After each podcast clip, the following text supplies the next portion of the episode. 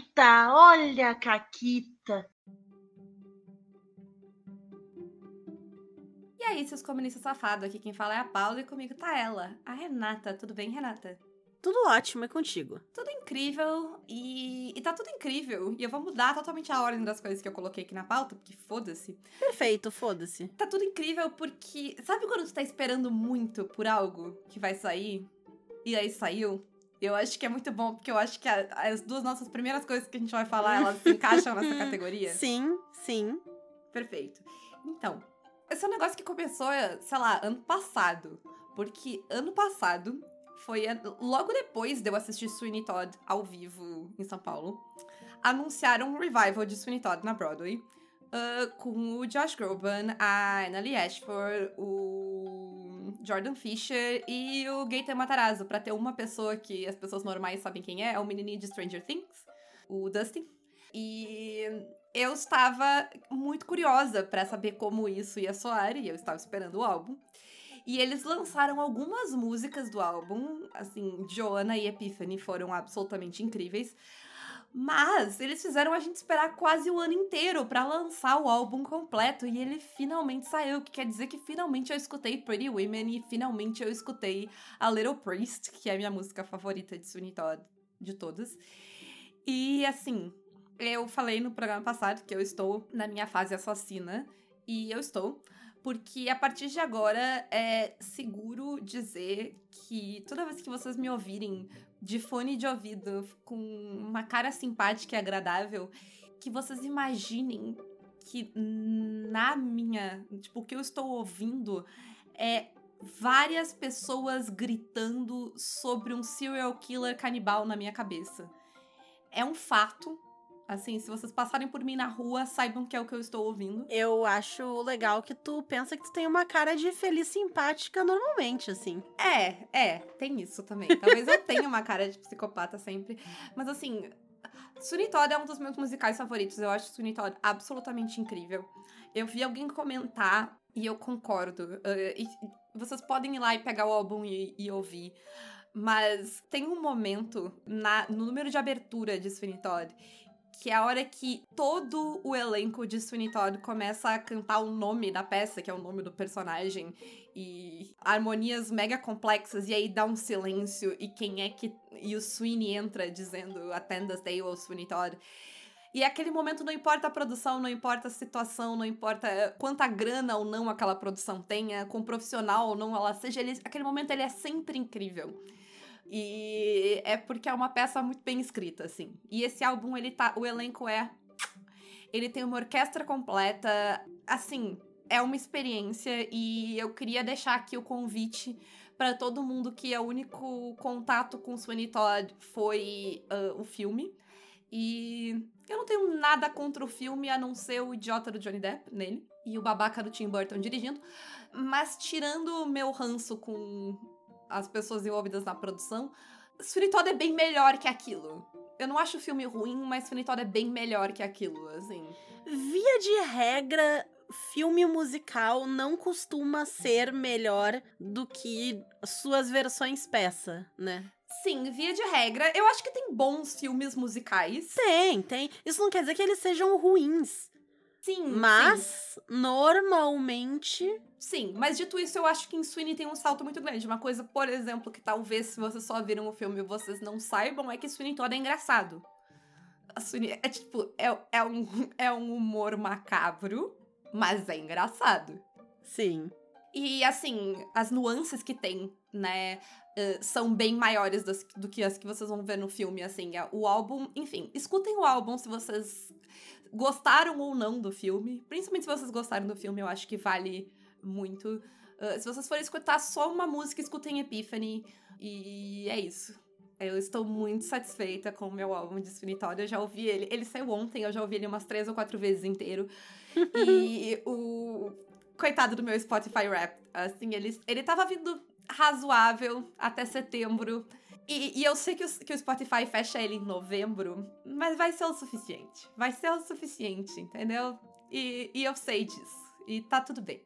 Ah, e é isso, né? Para abrir a minha lista, Eu vou, então, né, como a Paula comentou, nessa vibe de algo que eu tava esperando há bastante tempo e que saiu agora, que é o Starfield, o novo jogo da Bethesda, também conhecido como Skyrim no espaço. Eu gosto de me auto-intitular cadelinha da Bethesda, eu costumo gostar muito dos jogos deles, porque eu adoro um videogame em que eu posso entrar e ficar fazendo um monte de merda na ordem que eu quiser, foda-se, olhar todos os cantos, e se eu quiser ficar 10 milênios, sei lá, coletando queijo, eu posso. Perfeito. Então é isso, tô feliz, é isso que eu quero.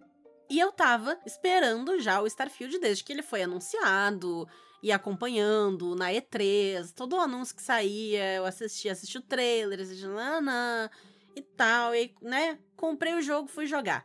E eu tô muito satisfeita com Starfield.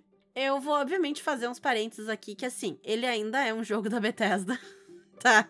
Então, ele vai ter características de jogo da Bethesda, tipo bugs, genéricos, coisas assim. Ele não é um jogo que é revolucionário. Ele segue na mesma vibe dos Elder Scrolls, na mesma vibe do Fallout. Ele tem, ok, um salto de textura e ele trouxe mecânicas diferentes. E algumas delas são até bem interessantes, assim, tem uma mecânica de persuasão de personagem para não precisar sair matando todo mundo, tu pode convencer as pessoas a fazer coisas se for do teu interesse. E tem uma quest que no final, eu não vou dar muito spoiler, mas no final ela te dá um esquema que melhora a tua persuasão, porque tu, tu meio que pode manipular as pessoas mentalmente. Tipo, tu tem um chip no teu cérebro que manipula as pessoas mentalmente. E aí tu pode usar isso para convencer elas, meio. Esses não são os droids que tu tá procurando? Nesse esquema assim? Tu pode fazer. Então é, é, um, é um negócio legal, porque tu não tem desde o começo do jogo e depende de tu fazer essa quest. Quanto mais cedo tu fizer essa quest, mais cedo tu vai ter acesso a essa habilidade. E mais cedo tu vai poder usar e fazer, né, esse, esse tipo de abordagem para as quests. Então eu acho que ele acertou muito nisso daí. Em outras coisas eu acho que ele erra um pouco. Uma das minhas coisas favoritas nos jogos desse estilo é poder sair por aí andando e. Olha ali, tem um negócio esquisito, vou ver o que, que é. E entrar lá. Eu acho que esse jogo não tem muito disso, porque tu não tá andando no espaço e aí tu vê, ó, oh, um planeta, vou parar ali. Tu tá fazendo saltos gravitacionais, então tu tá indo de um planeta para outro, tu não faz o caminho deles. Então não tem, né, nada nesses caminhos, tu só vai mirar num planeta e ir para lá. E quando tu desce no planeta, tu tem alguns lugares que vão estar marcados no mapa e que tem quests e que são importantes de alguma forma, mas tu também pode pousar em qualquer lugar do planeta e aí ele vai ter conteúdo gerado aleatoriamente. O que quer dizer que, ah, sei lá, vai ter uma base com os piratas espaciais, tu pode entrar, matar a galera, pegar umas armas boas, equipamento, mas não é nada que melhore a história. E o que eu sempre gostava era de ver uma casa esquisita, entrar, ver uns cadáveres colocados de jeito meio estranho, abrir as gavetas, ler um papel que me conta, sei lá, o diário do fulano, que me conta a historinha daquele lugar. Então eu senti um pouco de falta disso nessa parte do conteúdo que é gerado de forma aleatória. Porque nas quests isso tem. Inclusive, eu fiz uma quest muito legal numa nave que tá num. Ela tá.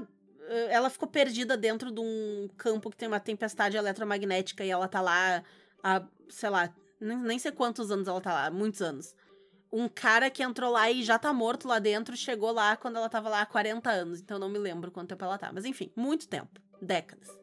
E aí tu só descobre, né, o que aconteceu com aquela nave direito e tal, lendo os registros da tripulação antes deles morrerem tudo lá dentro. Porque, né, pô, a nave tá perdida naquilo ali há décadas. Então eles estão todos mortos. Isso não é spoiler, é óbvio desde o começo. Mas, enfim, o jogo ele tem muitos pontos legais. Eu tô jogando ele super de boa. Eu tive poucos bugs até agora. No máximo, assim, um ou outro item que tá clipando um pouquinho. Mas, né? Quando que não? E teve uma quest que eu tive que usar o comandinho de console ali para terminar, porque um item que eu precisava pegar, ele tinha clipado para dentro do chão. E aí eu precisei desativar a colisão para que eu pudesse entrar no chão para pegar o negócio lá embaixo.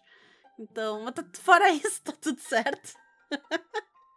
tá rodando bem, tô feliz. E é isso. Então, assim, para quem gosta desses jogos da Bethesda, que eles não são ultra profundos, mas tu vai ter várias quests que dentro delas elas vão ser legais, vão ser interessantes. Tu vai perder um tempasso ali, dá pra fazer base nos planetas. Tu pode comprar casa, apartamento, decorar. Nossa, o tempo que eu tô perdendo decorando casinha não cabe no gibi. E se eu tenho um elogio para fazer para Bethesda, é que eles deram uma arrumada muito boa na física de objetos deles. Porque no Skyrim, se eu entro na minha casa e coloco a mesa todo bonitinho, boto um pratinho ali, um copinho aqui e tal, não sei o quê, a próxima vez que eu entrar na minha casa, vai tudo sair voando pro caralho, batendo pelas paredes, catapultado, só porque sim.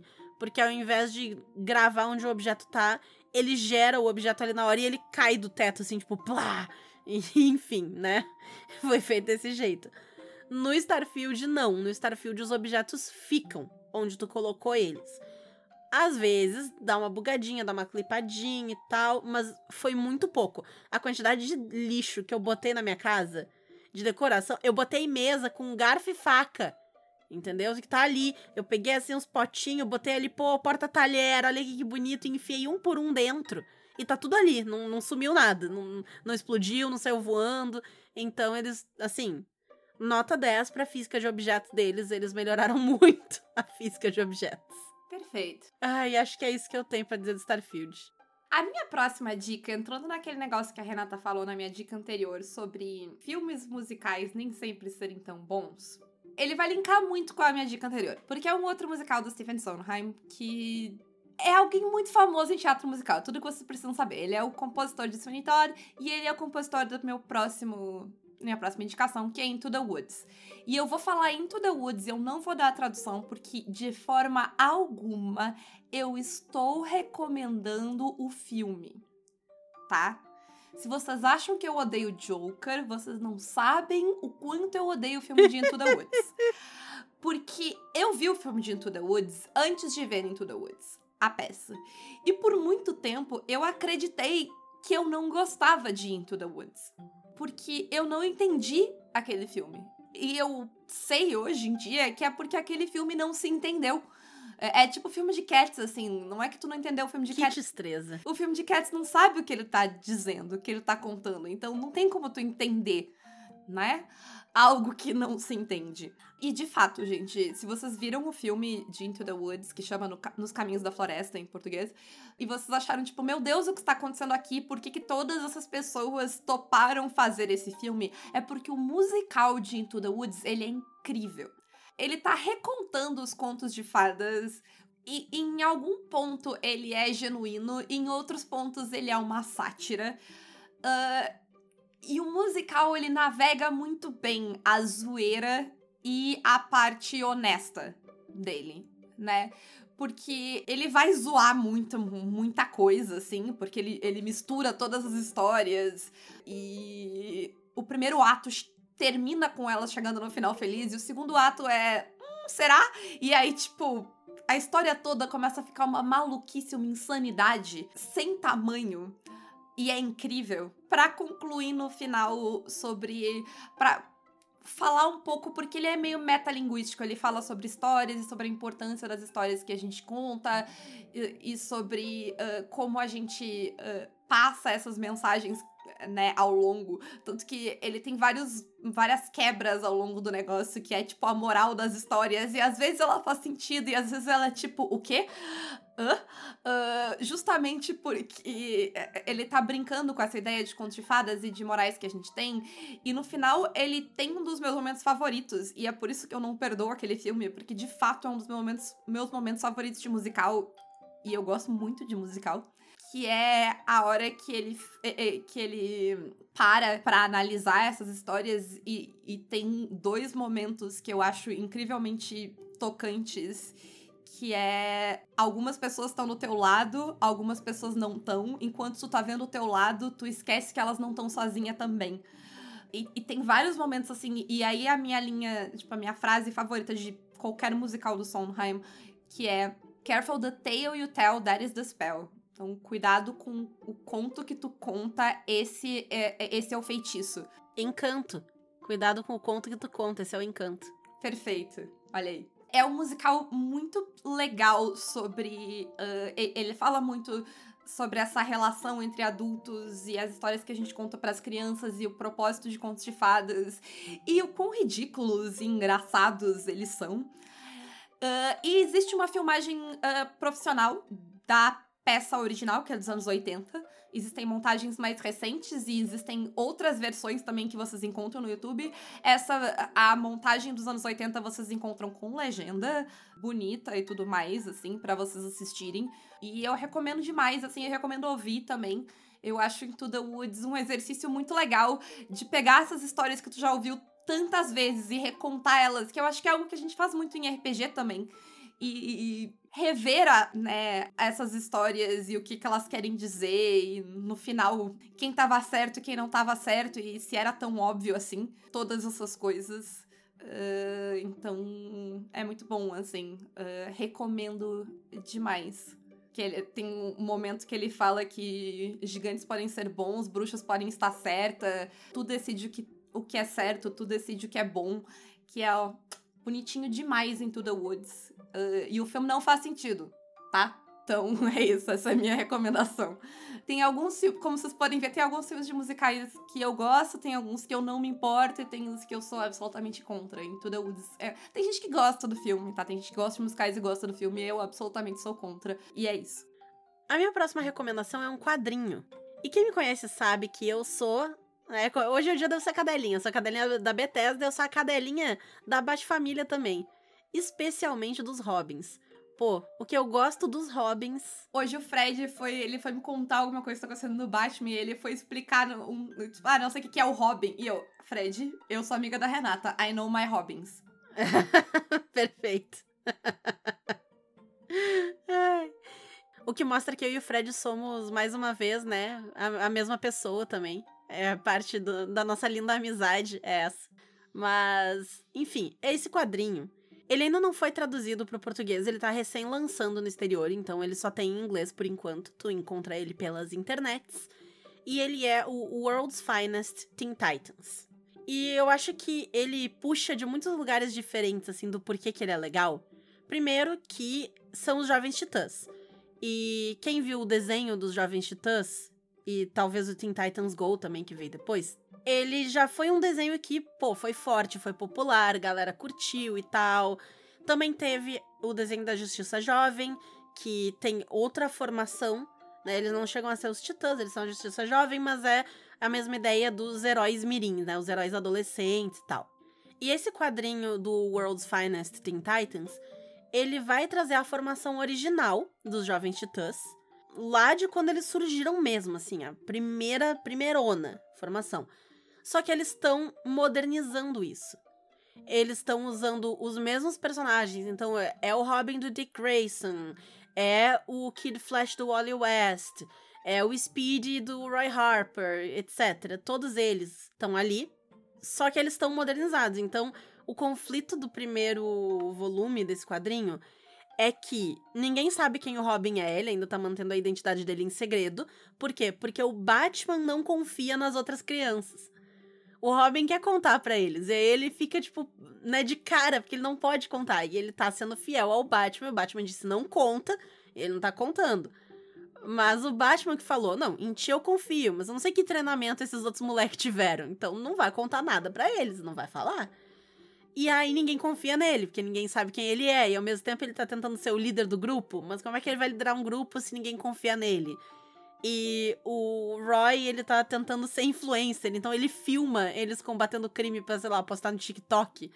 E aí o Robin fica puto, tipo, caralho, tá filmando as pessoas apanhando, o que que é isso? Então tem esse conflito e tá muito bacana, assim. Eu li a primeira edição, não sei se saiu outra já, porque isso aí saiu uma vez por mês. Eu não sei se já saiu a, a segunda, mas tá bem divertido, assim. O, quem tá escrevendo é o Marco Wade e quem tá ilustrando é a Emanuela Lupatino. Tá lindo demais, a arte tá legal, tá tudo uma maravilha e eu me diverti bastante, eu adorei esse primeiro. Eu também tô lendo o World's Finest, é uma das sagas da DC que tá tendo agora, né? Tem um Batman Superman World's Finest que tá rolando, que também tá muito bom, que eu também tô lendo. Mas o Teen Titans é um que eu fiquei muito animada, porque é um grupo que eu gosto. E tá muito bacana. Ao menos esse primeiro tá muito legal. Então, para quem gosta de quadrinho, quem curte o, esses heróis adolescentes. E quem gosta da formação original dos Jovens Titãs é, assim, muito, muito, muito foda. Bom, a, a minha última indicação do dia de hoje, porque eu não sou nada senão musicais e desgraça, e eu já entreguei para vocês os musicais. No final do ano passado, a gente, no grupo de estudo da Flávia Gazi lá que eu tô, a gente fez um amigo secreto que a gente trocou livros. E no meio dele, a gente meio que decidiu que em vez de seguir a lista de livros que a gente tinha criado para as pessoas nos darem os livros que a gente queria, a gente ia se dar uh, os nossos livros favoritos uns pros outros. A gente ia trocar livros favoritos. E o, o Gabriel, ele me mandou o livro favorito dele. E eu já tinha ouvido falar até porque tem um filme, o livro chama Sete Minutos Depois da Meia-Noite. E ele é sobre um menino que a mãe dele tá com câncer terminal, ele não tá sabendo lidar direito com essa situação. E uma noite ele é visitado por um monstro. E a história ela vai se passar tanto né, nele lidando com a doença da mãe, quanto com esse monstro que visita ele uh, toda noite. E eu li ele numa sentada. Ele não é um livro grande, ele é um livro lindo, ele é absolutamente lindo e ilustrado. Tipo, ele é todo ilustrado, as ilustrações são lindas, a diagramação dele é incrível. A minha edição, pelo menos, que é a edição em inglês, mas eu espero que a edição em português seja bonita também.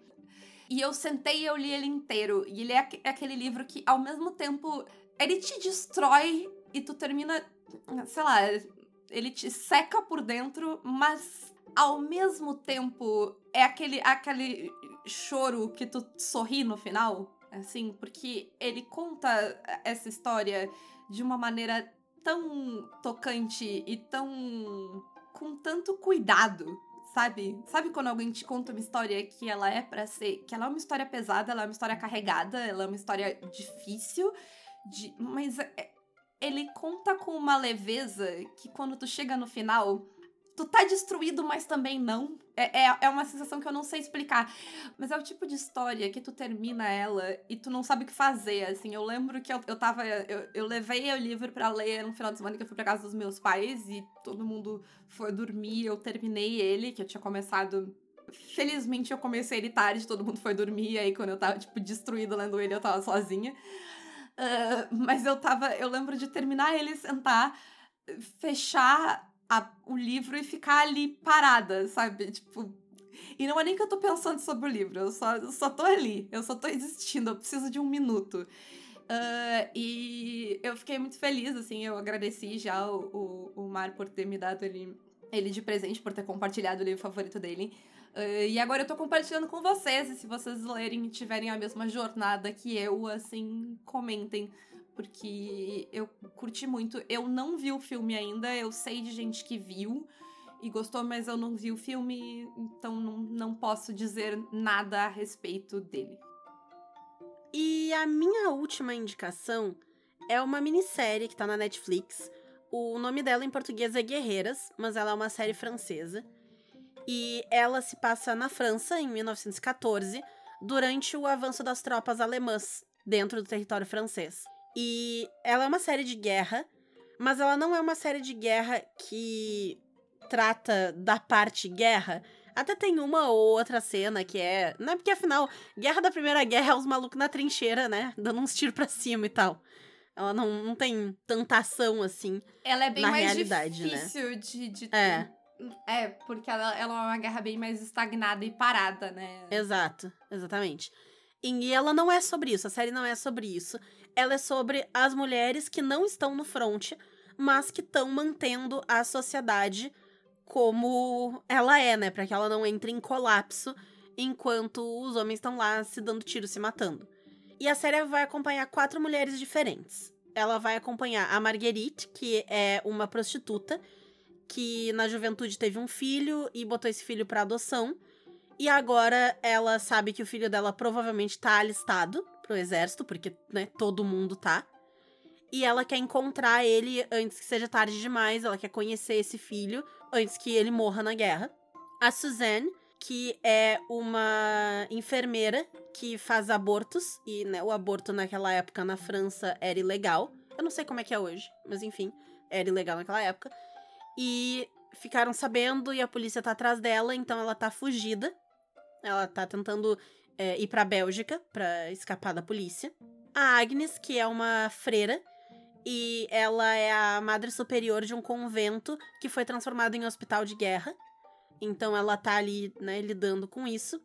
E a Caroline, que é esposa de um cara que é dono de uma empresa que faz eles fazem caminhões e o marido dela teve que se alistar e foi pra guerra, e agora ela tem que assumir esse posto de né, dona da empresa, enquanto que o irmão do marido dela tá tentando arrancar isso dela e tal, e acabar com tudo que ela tá fazendo e com todo o histórico e toda, todo o esforço que o irmão dele e ela construíram juntos. Então é muito legal. E essas quatro histórias, elas vão se juntando, né? Então, elas acabam todas na, na mesma cidadezinha, que é uma cidade que tá bem na divisa de onde as tropas alemãs estão é, e onde as tropas francesas estão. Então, a guerra é do lado, assim. Tipo, tem a cidade e aí tem uma florestinha os caras estão se matando nessa florestinha. Os caras não podem sair no jardim de casa porque ali é território em que o pessoal tá, tá brigando. E as histórias delas vão tudo acaba se mesclando. A enfermeira vai parar no hospital de guerra, a moça que é dona da empresa, ela é uma ex-prostituta e ela trabalhava com a outra moça lá. E assim vai. Então todas essas histórias elas vão se costurar. E é uma série que, em vários momentos, ela é bem forte. Ela tem violência, tanto física quanto sexual.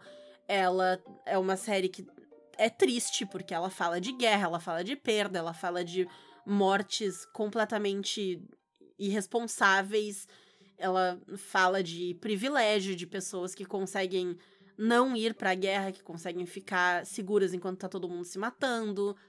Então ela é uma série forte, mas para quem gosta, ela é uma série bem boa. Eu gostei bastante, ela tem oito episódios só, então dá pra ver assim rapidinho. E ela termina aí, ela não vai ter uma segunda temporada. Para quem tá procurando uma série nova, diferente para ver, é Guerreiras, o nome dessa aí. Achei super legal eu queria dizer que a gente começou, a, a, gente começou, né, lá lá lá, e a gente terminou. Terminou num negócio pesado. achei, achei in character pra nós duas. Assim. Nem foi combinado, quem diria? Quem diria? Não, não que, sei lá, terminar em Sweeney Todd, assim, né? Que eu, que eu nem falei sobre o que que é, assim, caso alguém não saiba, Sweeney Todd é sobre, tipo...